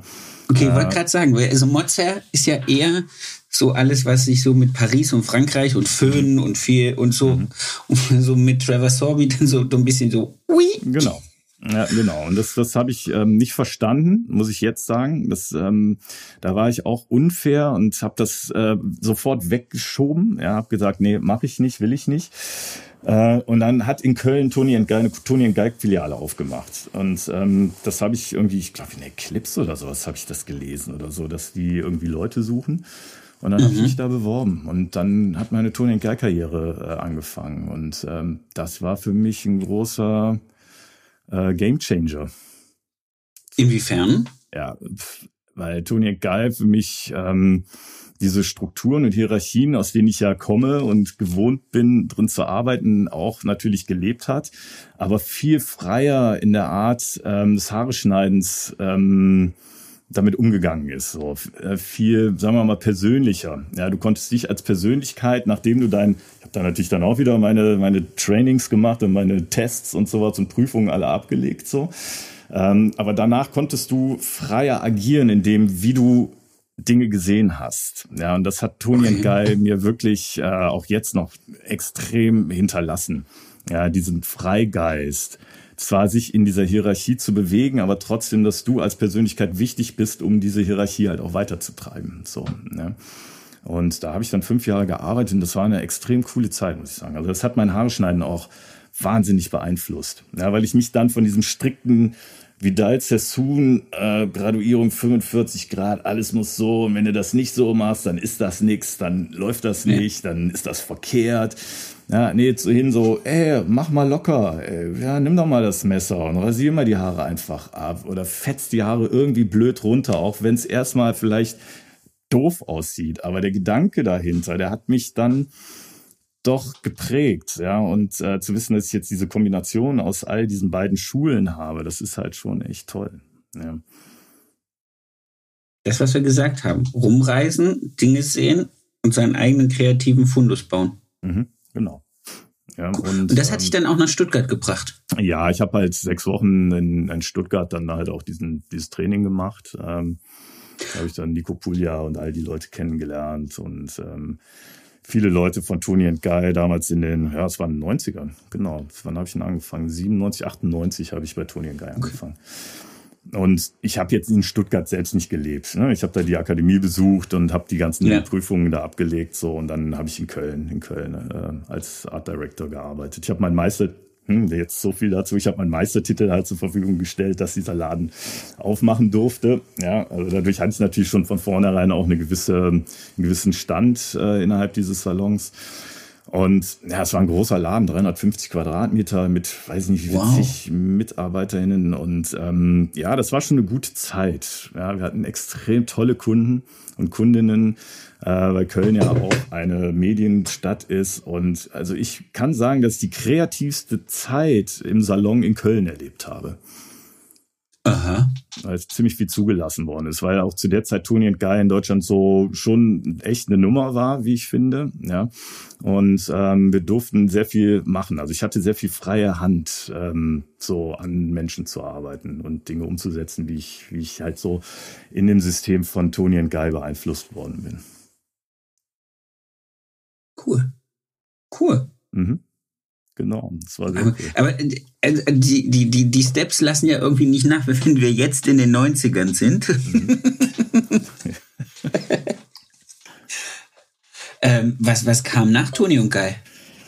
Nach Toni wann, und wann Guy? Hat das, wann, also erstmal kam wieder der Krach, ja. Es kommt immer ein Krach, um sich von irgendwas loszulösen. Irgendwann ist man natürlich in dieser Mentalität, in der man gefangen ist vielleicht auch, oder in dieser Hierarchie, in der man gefangen ist, weil man mit Leuten zu tun hat, die sie ihre Autorität irgendwie missverstehen und anfangen okay. komisch zu werden und dann will man da nicht mehr sein, ja. Ähm, kam dann, Gott sei Dank, der erlösende Anruf von wieder dieser Firma, für die ich im Vorfeld gearbeitet habe.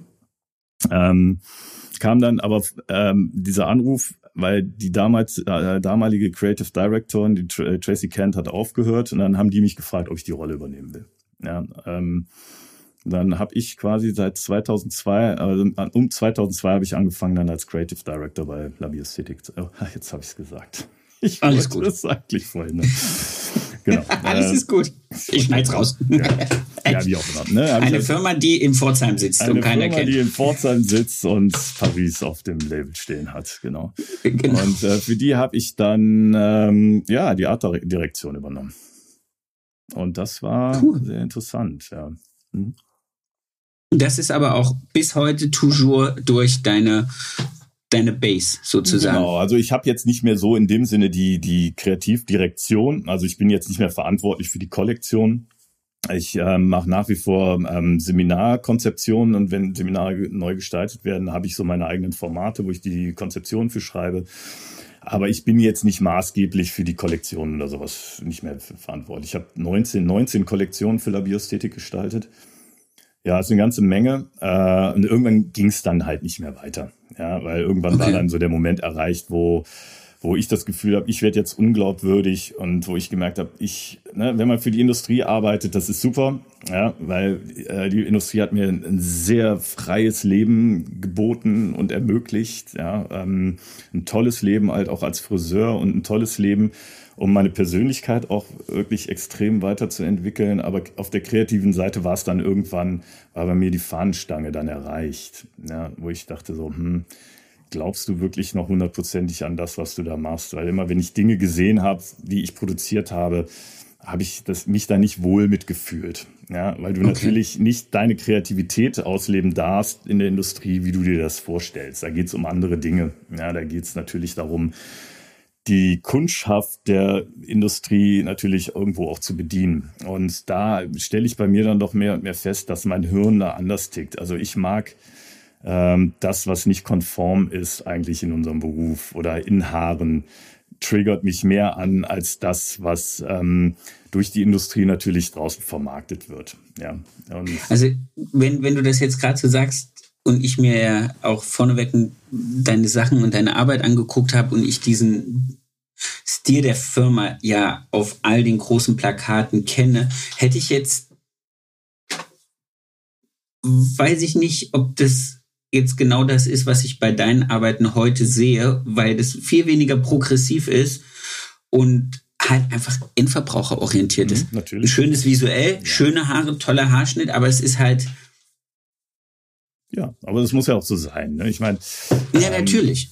Letztendlich ist die Industrie nicht dazu da, um uns Friseure kreativ abzuholen. Ne? Also ich wünschte mir, dass es so wäre. Ja, wir kommen, ich komme ja aus einer Zeit, wo das vielleicht auch noch ein Stück weit so gelebt wurde. Ähm, aber die Industrie will natürlich den Endverbraucher abholen, ja, und nicht mhm. uns Friseure. Und ähm, da muss man, äh, glaube ich, ein Stück weit seinen Seelenfrieden mitfinden und für sich entscheiden, was will man. Und ich habe mich halt dafür entschieden, dass es halt nicht geht, was mir nicht leicht gefallen ist, um ehrlich zu sein. Also ähm, so eine Kreativdirektion ist ja natürlich auch was, was Tolles. Ja, ähm, natürlich. Ja, es macht ja auch Spaß. Aber wenn man immer sich in so einem Korsett fühlt, ähm, in so einem Korsett gepresst fühlt, dann, dann macht es keinen Sinn mehr. Ja. Und äh, ich hab, bin aber treu geblieben. Ja, ich bin der Firma treu geblieben und nach wie vor schätze ich diese Firma sehr, weil sie sehr viel für mich getan hat. Ich natürlich auch viel für die Firma. Und äh, tingle halt seitdem rum und ähm, meine Aufgabe ist es jetzt, sagen wir mal, meine Hirnwindungen äh, den Menschen innerhalb dieses, dieser, dieser Familie, äh, dieser Familie ähm, halt auch mitzugeben, ja, und, ja, und vielleicht auch mal nonkonform Dinge anzusprechen und da auf, auf Ohren zu treffen, ja. Und vielleicht derjenige zu sein, der die Membrane ist zwischen dem äh, nicht Normalen in unserer Branche zum Normalen bin. Ja, So dass ich quasi so ein Filter bin, der so das, das schräge, vermeintlich Verrückte in unserer Branche ähm, liebt, das aufschnappt und den Menschen dann halt auf eine, sagen wir mal, harmonische Weise vielleicht versucht dann mitzugeben. Sehr schön. Wir haben vorhin drüber gesprochen, dass du ja auch selber fotografierst. Mhm. Ist das dann in diesem Zuge dieser Kreativdirektion entstanden oder ist das schon vorher entstanden, dass du gesagt hast, das, was ich sehe, was fotografiert ist und das, was ich gern, was ich damit ausdrücken wollte, hat der Fotograf nicht eingefangen und deswegen ist das so gekommen? Oder wie, was war der Schlüssel, dass du gesagt hast, ich will selber die Kamera in die Hand nehmen? Naja, also ich habe die Bilder nie gemocht, äh, die ich gesehen habe. Ja, also nicht nicht die mhm. Ästhetik hinter den Fotos war immer tipptopp. Also ich finde, die Firma hat immer eine sehr schöne Produktion. Ja, also das. Ähm, aber ich habe die Haare nicht gemocht, die ich da gesehen habe. So, und aber das war ja meine meine Kreation, das war mein Handwerk, ja. was ich da abgeliefert habe. Ich habe mich da nie wohl mitgefühlt, habe das natürlich auch immer in Frage gestellt, ob ich überhaupt die richtige Persönlichkeit bin, um das zu tun. Ähm, und habe dann aber irgendwann für mich gemerkt, so, nee, das hat immer auch was mit dem Blickwinkel zu tun, von der Art, wie das Haar fotografiert worden ist. So, ja. Und ah, okay. die, die ganze Artdirektion, die dann für das Bild verantwortlich ist, die guckt dann nicht mehr auf den Haarschnitt, sondern die guckt auf das Gesamtimage. Ja? Und dann ja. hast du vielleicht eine Pose, wo das Bild toll ist, aber die Haare sehen doof aus. Ja, aber sie nehmen genau das Bild, weil es natürlich das widerspricht, was widerspiegelt, was die Firma in dem Moment braucht, um halt ihr Produkt XY halt auch darzustellen. So. Ähm, so, ich habe dann nicht angefangen, deswegen zu fotografieren. Ich habe eigentlich immer gedacht, ich kann nicht fotografieren. Ja.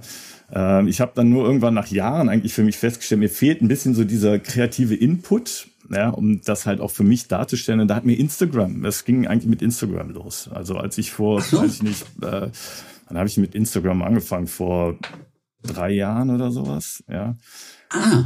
Ähm, habe ich gedacht so, ja, ich will das auch machen, ja, ich will das auch. Ich finde das super. Ich habe da auch Bock drauf, weil das für mich eine Plattform ist, wo ich endlich mal meine Arbeit zeigen kann. Und dann habe ich erstmal die ganzen Bilder, die ich natürlich hatte, über diese Firma, habe ich dann gepostet und habe gemerkt, so, ja, was bin nicht ich?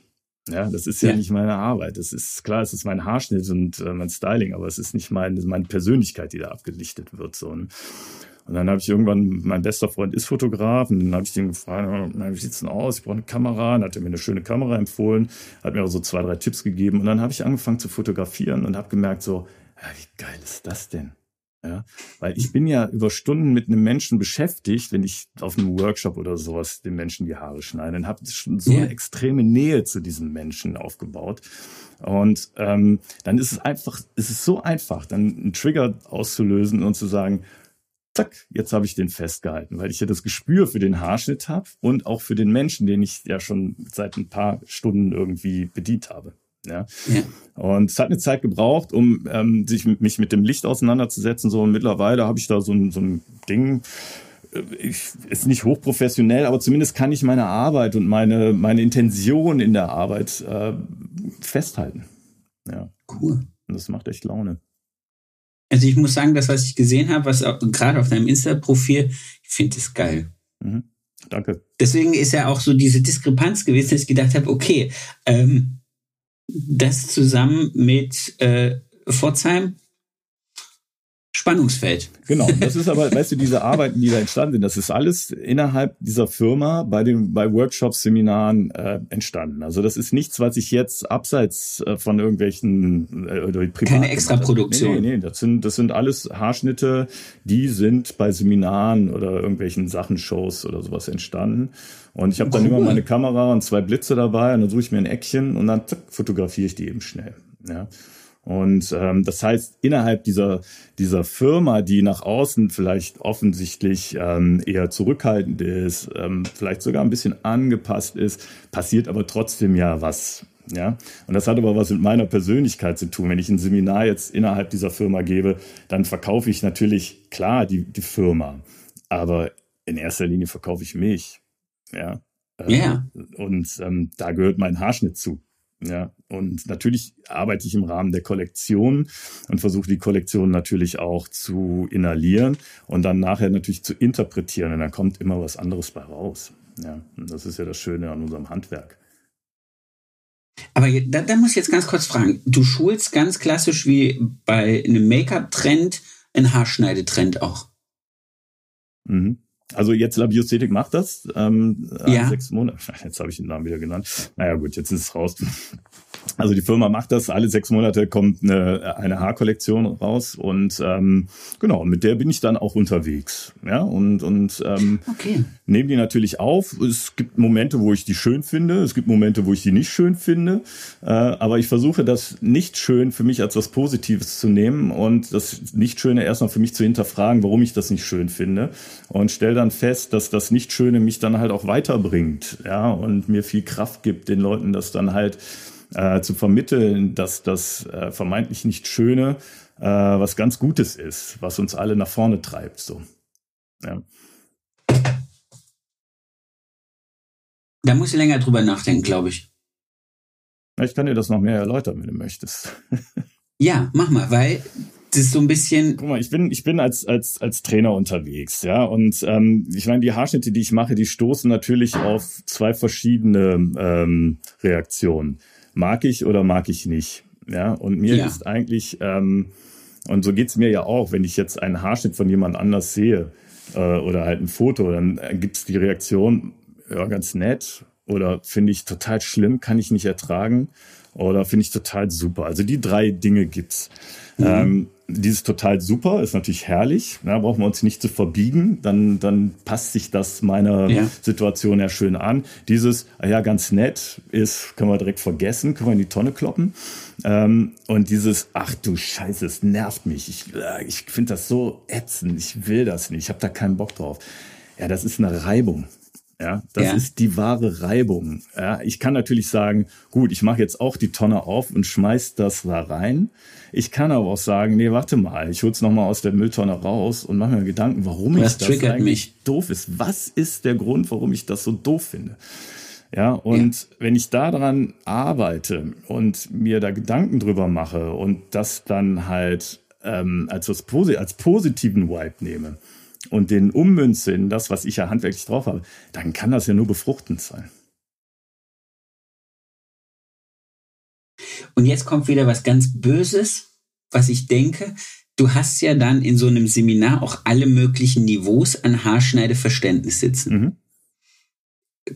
Und da würde ich jetzt sagen, versteht der End, also versteht der Kunde deiner Seminare deine Denke dahinter. Kann der jetzt die Friseure, also die vor, vor Ja, ja, ich meine, ich meine die, ich meine ja. die, die sich ja, ja dann mit dieser Kollektion auseinandersetzen und sagen, mhm. okay, mhm. wir haben jetzt das und das, Frühjahr 2024 und wir schneiden jetzt das und du sagst, okay, äh, das ist jetzt das Kontroverse an dem Haarschnitt und deswegen finde ich den reizvoll und deswegen und dann denke ich jetzt einfach nur, ich habe ja auch für eine andere Industriemarke Salonschulungen gegeben und da ging es nicht um Haare schneiden, sondern ging es um Produkte. Und da ist mir ja auch schon aufgefallen, dass man ganz oft, wenn man sich so wie wir mit dem Thema, mit dem man dann Schulungen gibt, auseinandersetzt, einfach auch ein anderes Evangelium erreicht. Mhm. Also um das jetzt mal so auszudrücken. Und dass oftmals unsere Art, die Dinge dann ins Positive zu denken oder zu hinterfragen, warum ist das so oder nicht, dass das der Kunde, Salonbesitzer, Friseur in dem Salon Ja, natürlich, der sieht das nicht. Ja, aber das ist ja auch nicht die Aufgabe. Also ich finde nicht, dass das die Aufgabe ist ähm, eines Friseurunternehmers oder einer Angestellten oder eines Angestellten, sich die die Zeit ist ja nicht da, dass sie sich solche Gedanken machen können. Ja, dafür bin ich jetzt seit 22 Jahren hauptberuflich als als als sagen wir mal Trainer unterwegs, der sich Gedanken, der die Zeit hat, sich Gedanken darüber zu machen. Das ist mein Job.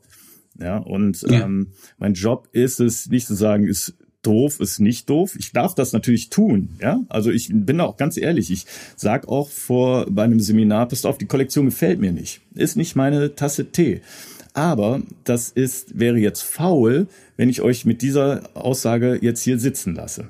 Ja, sondern ja. ich äh, versuche diese Tasse Tee vielleicht mit ein bisschen Milch und Zucker mir schmackhaft zu machen. So, ja. Und ähm, das ist meine Aufgabe. Und ob ich dann jetzt jeden damit erreiche, pff, den Anspruch habe ich ehrlich gesagt gar nicht. Ja, Echt? Weil, ja. Ich habe dann, ich habe dann, glaube ich, immer diesen Dauermissionarsauftrag. Ja, ja das ist also so. Ich habe, pass auf, ich, ich, ich, ähm, natürlich habe ich den Anspruch an mich, ähm, wenn ich morgens in einen Salon gehe und abends nach Hause gehe, dass alle happy sind. Ja, den ja. Anspruch habe ich. will äh, mit einem guten Gefühl nach Hause fahren. Und das gelingt mir, glaube ich, schon zu 90 Prozent. Ja, cool. ähm, und ich glaube schon, dass ich auch, sagen wir mal, durch meine Erfahrungen die Möglichkeiten habe, auch den Skeptiker ähm, in, sagen wir mal, zumindest ein Stück weit zu beeinflussen, dass er vielleicht dann in dem Moment drüber nachdenkt. So, ja, und damit ist ja schon sehr viel gewonnen. Ja. ja. Und ähm, ob ich den, ich maße mir zum Beispiel gar nicht an, bei einem Haarschneideseminar, was ein oder zwei Tage geht, äh, den Menschen das Haare schneiden beizubringen. Das ist nicht meine Aufgabe. Ja. Das, äh, meine Aufgabe ist, ähm, Gedanken anzuregen, ähm, vielleicht mal was anders zu betrachten. Oder vielleicht jetzt das, was ich vermeintlich hässlich finde, ähm, vielleicht in was Positives und was Schönes umzuwandeln. In meinem Kopf erstmal. Ja. ja. Äh, wenn ich das erreicht habe, und das Feedback kriege ich oft genug. Ja, äh, ja, danke. Ich fand die Kollektion auch scheiße. Jetzt denke ich da ganz anders drüber nach. Ja, also diese Reaktion erlebe ich regelmäßig. Und da habe ich doch dann eigentlich das mit erreicht, was ich erreichen wollte, oder? Auch wenn es nicht meine Kollektion ist. Aber dann, ich bin für diese Firma unterwegs. Und mein Ziel ist es, dass wir alle mit diesen Möglichkeiten, die wir geboten bekommen, positiv ans Werk gehen und dann den Endverbraucher, die Endverbraucherin positiv damit simulieren oder stimulieren, nicht simulieren, stimulieren, ähm, was Neues, was, was Schönes vielleicht für sich zu entdecken. Cool. Amen. Amen, genau. Jetzt könnten wir aufhören, aber wenn wir jetzt aufhören, wäre jetzt noch eine Frage, die beantwortet werden muss, weil ich werde auch 2024 nicht darauf verzichten, diese Frage zu stellen. Ja. Was war dein schönster Kundenmoment? Ja, den hatte ich vor nicht allzu langer Zeit. Es war, ähm, meinst du jetzt im Salon oder bei dem Das Seminar? ist egal. Ja, okay. Das ist völlig ähm, egal. Also in ähm, einem Seminar, das habe ich Ende des Jahres gegeben, im November. Ähm, es war in Leverkusen und da habe ich eine Demo gemacht bei einem bei einer Frau an, an einem Menschen ja ähm, habe ihr die Haare wir haben uns unterhalten und sie sagt so hey mach was du willst ist mir total egal ja sie hatte so mittellange Haare kannst schneiden was du willst und ähm, dann habe ich ihr die Haare geschnitten und sie konnte sich die ganze Zeit nicht betrachten. Also sie hat nicht gesehen, was ich schneide. Und ich habe die Haare sehr, sehr stufig geschnitten. So ein bisschen so ein, so ein Shag äh, beeinflussten Mallet-Style habe ich gemacht. Ja, einen kurz, sehr kurzen mhm. Pony und also wirklich eine ziemliche Veränderung. Und sie war so, so als Typ, war sie eher so ein Casual Sporty Typ, passte, vor, passte ziemlich gut. Sie hatte, wie gesagt, vorher lange Haare, war alles prima, aber mit dem Haarschnitt so, das war dann so, ich fand, es sah ganz okay aus so. Dann habe ich den Haarschnitt fertig gemacht. Ne, die Reaktion vom Publikum saßen so zehn, elf Leute irgendwie da und oh, super, ja, toll und manche auch gar nicht reagiert. Und dann ist sie aufgestanden, nachdem ich das präsentiert habe, ist zum Spiegel gegangen und hat angefangen zu heulen wie ein Schlosshund. Wirklich. Scheiße. so, und ich so, Gott, oh nein, ey. Ich meine, ich habe das natürlich in meinem Leben schon schon einige Male erlebt, dass jemand weint, weil ich ne, Haare geschnitten habe und irgendwas. Und dann kam sie auf mich zu und ich dachte, okay, die, ich krieg jetzt eine schallende Ohrfeige oder was. Dann nimmt die mich in den Arm und sagt so, danke, Jörg. Danke. Du hast das gespürt, was ich wollte. Ich brauchte diese Veränderung. Dankeschön. Das waren positive Tränen. Die, ey, das war so ein, ja, das hat richtig Stein vom Herzen Latschen, Das hat mich aus dem Latschen geschmissen, so, ja. Das hat mich wirklich Geil. aus dem Latschen. Das war eine Emotion, die fand ich, die habe ich so auch ehrlich gesagt noch nie erlebt. Ja. Und das war mein schönstes Erlebnis. Also jetzt so das, und dann hatte ich noch ein anderes Erlebnis, als ich in Kanada war. Ähm, ich war jetzt im April für zwei Wochen in Kanada, ein paar Workshops gegangen, äh, gegeben. Da bin ich auf die Bühne gegangen und kaum ein Mensch kannte mich da. Ja. Und das war so, in Kanada gab es eine lange Nach-Corona-Periode, wo keine Schulungen stattgefunden haben, keine Shows stattgefunden haben. Mhm. Ich bin auf die Bühne gegangen, da waren 350 Leute ähm, in dem Auditorium und die sind ausgeflippt ausgeflippt, bevor ich auch nur irgendein Haar abgeschnitten habe. Und ich stand da. Live Action. Ich habe auch sofort gesagt, ey Leute, wartet da erstmal ab, lass mich da erstmal einen Haarschnitt machen. also das war schon sehr, also diese zwei Dinge waren für mich sehr berührend. So, also eine Emotionalität Schön. zu spüren, die wir, glaube ich, halt in unserem Beruf wirklich auch brauchen. Ja, diese Emotionalität, die mich halt auch am Leben hält in diesem Beruf. Wow. Vielen lieben Dank für das Ganze, für diese wirklich. Also ich, ich wusste ja, dass es ein tolles Gespräch wird, schon allein, wo wir äh, den, den kurzen äh, Vorabgespräch hatten, aber dafür, dass es jetzt für 2024 das erste ist, wo ich heute auch richtig ein bisschen Schiss hatte, mal wieder hier zu sitzen, vor dem Mikro und nach wirklich, ich weiß gar nicht, wann ich das letzte gemacht habe, ich glaube im November, äh, so wieder reinzufinden und dieses, die, danke, danke, dass du mir geholfen hast, dieses wunderbare Gespräch zu haben. Naja, Merci. ich danke dir. Ich sag dank dir, Sebastian. Ich habe dir das ja mal geschrieben, dass ich das total erhellend finde, dass du jemand bist, der äh, auf so eine sehr charmante Art und Weise Leute ja, interviewt und Zeit lässt für, für Meinungen. Ja, und ähm, also das möchte ich dir wirklich auf diesem Weg auch mitgeben. Ähm, ich habe mich nie für Podcasts interessiert und du bist derjenige, der das angetriggert hat, so, ja. Also das gebe ich dir mal mit auf den Weg. Ja, mach das bitte weiter so. Das, äh, du hast eine sehr, sehr, sehr charmante Art, Leute zum zu Wort kommen zu lassen. Merci. Ich denke, wir sehen uns in Berlin oder in Düsseldorf oder ähm, da ich ja nicht so weit weg bin von dem Ort, wo äh, Pforzheim heißt, ja. vielleicht auch mal da. ja, sehr schön. Kommst du zu dem Zukunftskongress ja? eigentlich hier in Berlin? Äh, nee, da bin ich, äh, ich wurde jetzt schon ein paar Mal angefragt, aber nein, an dem 14. werde ich nicht da sein, okay. weil äh, eine meiner Angestellten an dem Wochenende, also an dem Tag davor, ihren 30. Geburtstag feiert und dann hat sie gefragt, ob ich da mit dabei sein möchte und dann habe ich gesagt, ja. Das ja, nee, es ist mir auch, also es sind ja zwei Veranstaltungen an dem Wochenende und ich habe gedacht, ich werde mich für, ich werde mich diesmal für das Private entscheiden. Gut, gut so. Sehr schön. Ja, schön. Mein Hat Lieber, viel Spaß hab, gemacht. Ey. Danke, hab eine wundervolle Woche. Du auch. Wir sehen und hören uns irgendwo in Live oder ja. per Telefon. Wie auch immer. Genau. Und äh, wir bleiben in Kontakt. Genau. Lass die Sonne so weiter auf dich scheinen, wie es gerade tut. ich hab schon Sonnenbrand. Sehr schön. Alles klar. Wir hören uns. Merci. Mach's gut. Ciao, ciao.